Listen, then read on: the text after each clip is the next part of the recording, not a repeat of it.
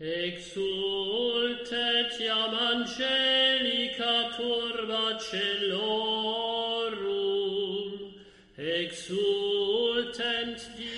En aquel tiempo dijo Jesús a Tomás, Yo soy el camino y la verdad y la vida. Nadie va al Padre si no es por mí. Si me conocéis a mí, conoceréis también a mi Padre. Ahora ya lo conocéis y lo habéis visto. Felipe le dice, Señor, muéstranos al Padre y nos basta. Jesús le replica, ¿hace tanto que estoy con vosotros y no me conoces, Felipe? Quien me ha visto a mí ha visto al Padre. ¿Cómo dices tú, muéstranos al Padre? ¿No crees que yo estoy en el Padre y el Padre en mí? Lo que yo os digo no lo hablo por cuenta propia. El Padre que permanece en mí hace sus obras. Creedme. Yo estoy en el Padre y el Padre en mí. Y si no, creed a las obras. Os lo aseguro, el que cree en mí también él hará las obras que yo hago y aún mayores, porque yo me voy al Padre y lo que pidáis en mi nombre yo lo haré para que el Padre sea glorificado en el Hijo. Si me pedís algo en mi nombre, yo lo haré. Palabra del Señor. Estamos celebrando hoy la fiesta de dos apóstoles.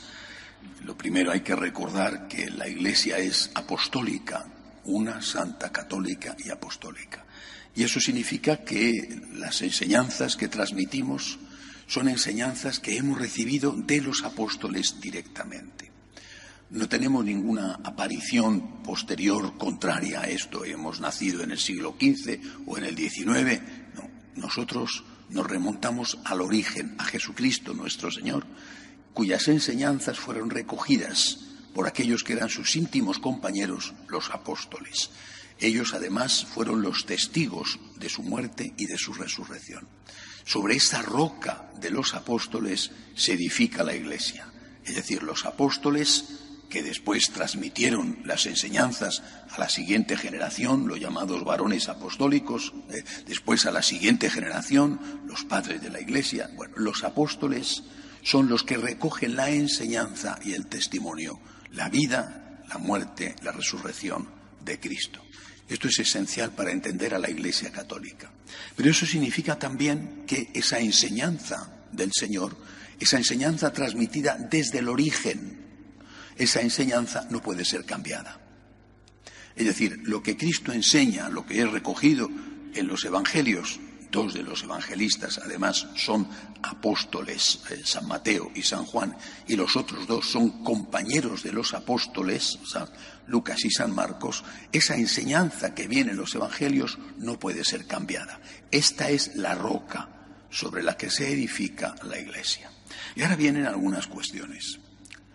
Eh, esa enseñanza es eh, inmutable, esa enseñanza no puede ser profundizada, esa enseñanza no puede ser presentada de maneras distintas.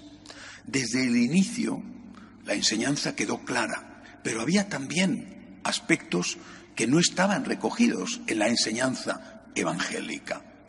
Y desde el inicio se presentó dentro de la Iglesia la polémica teológica.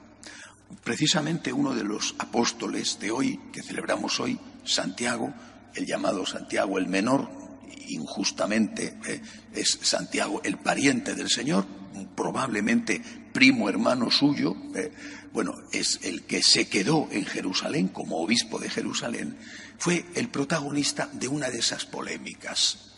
y la polémica como tal forma parte también de la esencia de, nuestra historia y de nuestra fe, porque es en la polémica, en la, en la discusión, eh, no en el enfrentamiento amargo ni en el insulto, pero sí en la discusión como se ha ido avanzando a lo largo de los siglos. El primer concilio que se celebró fue en el año en torno al año 50, más o menos 20 años después de la muerte y resurrección de nuestro Señor.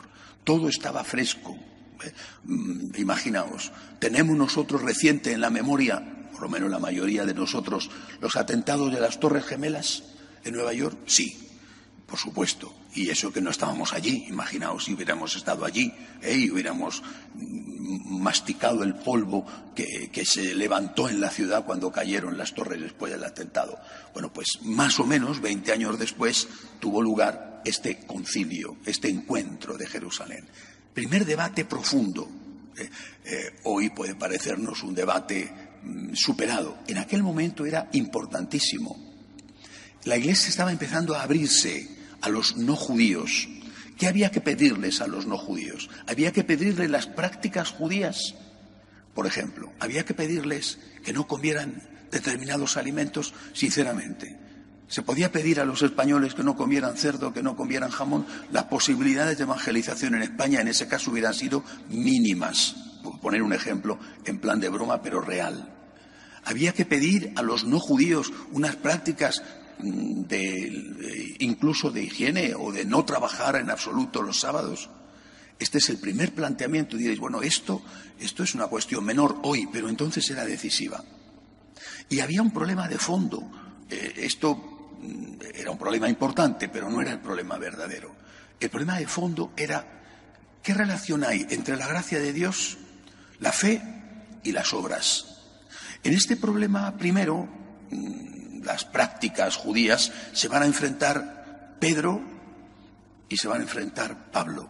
Se va a enfrentar en realidad Pedro, Pablo y Santiago, el apóstol que hoy estamos recordando. Se van a enfrentar los tres. Pedro ya había dado el paso de permitir a los que venían del paganismo, los romanos, los griegos, de permitir que no siguieran determinadas prácticas eh, culinarias, por ejemplo, judías. Pero cuando llega a Jerusalén, Santiago, que era mucho más estricto, le dice esto no está bien y Pedro cede. Y Pablo se le enfrenta, San Pablo se le enfrenta. Esto está documentado, está en el libro de los Hechos de los Apóstoles. El enfrentamiento entre San Pablo y San Pedro. Y San Pablo le llama la atención públicamente a San Pedro, le corrige públicamente a San Pedro, siendo San Pedro el jefe de la iglesia, y le corrige públicamente y le hace dar marcha atrás. Pero repito, esto era solo el aperitivo. ¿eh? El problema de fondo era el problema de la gracia. Y ahí es donde se va a presentar el debate entre San Pablo y Santiago.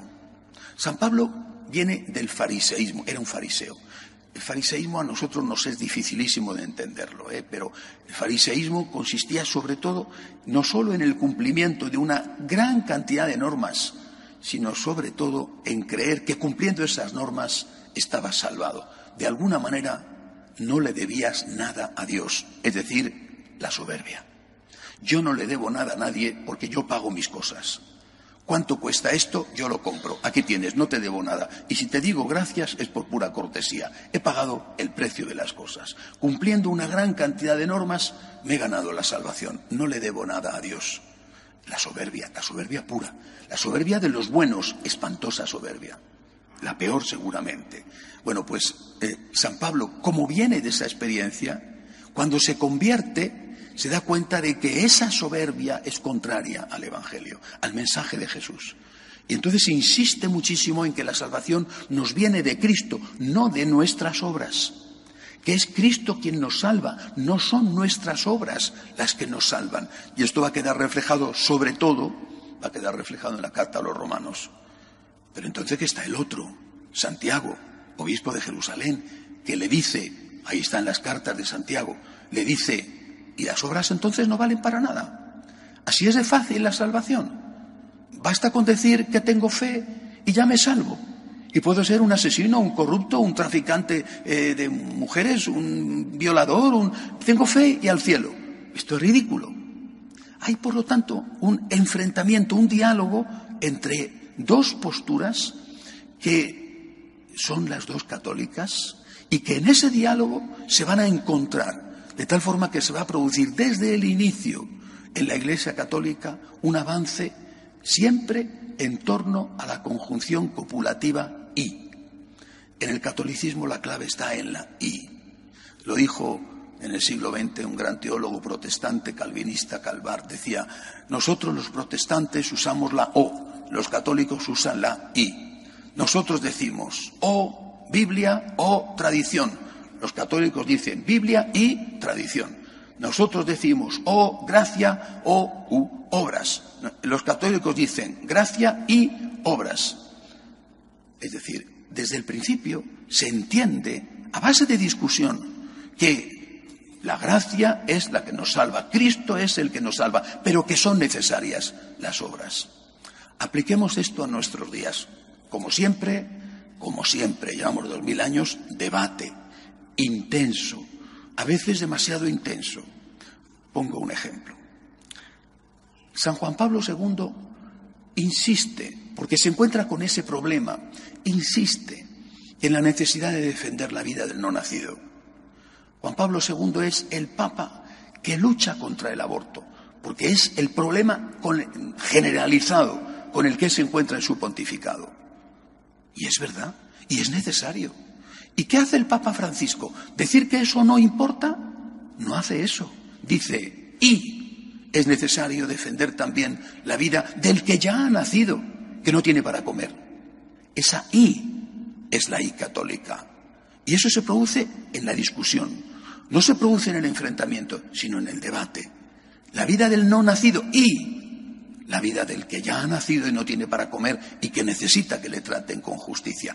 Esto es catolicismo, la I, la conjunción, la suma. Eh, eh, podía poner más ejemplos, por ejemplo, como el Papa Francisco nos está enseñando algo que está en el ambiente, pero que no estaba en el ambiente hace 50 años. La importancia de la naturaleza, los desastres ecológicos, la importancia de defender eso que es la tierra común, la patria común, que es la tierra de todos los hombres. Vuelvo a repetir, lo que importa es entender que en la Iglesia se avanza y se avanza sumando, y que cada uno tiene algo que aportar, y que ese conjunto es lo que nos caracteriza, pero que nunca se retrocede. Es decir, nunca se dice lo que dijo el Papa anterior o lo que dijo el concilio anterior está equivocado. Porque el que dice eso está desautorizándose a sí mismo, porque está dando motivos para que el siguiente diga lo que dijo el Papa anterior está equivocado. En la Iglesia siempre se suma y se sigue. Y se insiste en el diálogo y en el debate, pero sumando. Repito, unos dirán con San Pablo, es importantísima la fe, no son nuestras obras las que nos salvan. Y otros dirán con Santiago, sí, pero la fe sin obras es una fe muerta. Demuéstrame con tus obras tu verdadera fe. Y las dos cosas son verdaderas y la suma de ambas son la Iglesia Católica. Es necesaria la fe, son necesarias las obras. Que Dios nos ayude a sumar y no a restar o a dividir. De pie, por favor.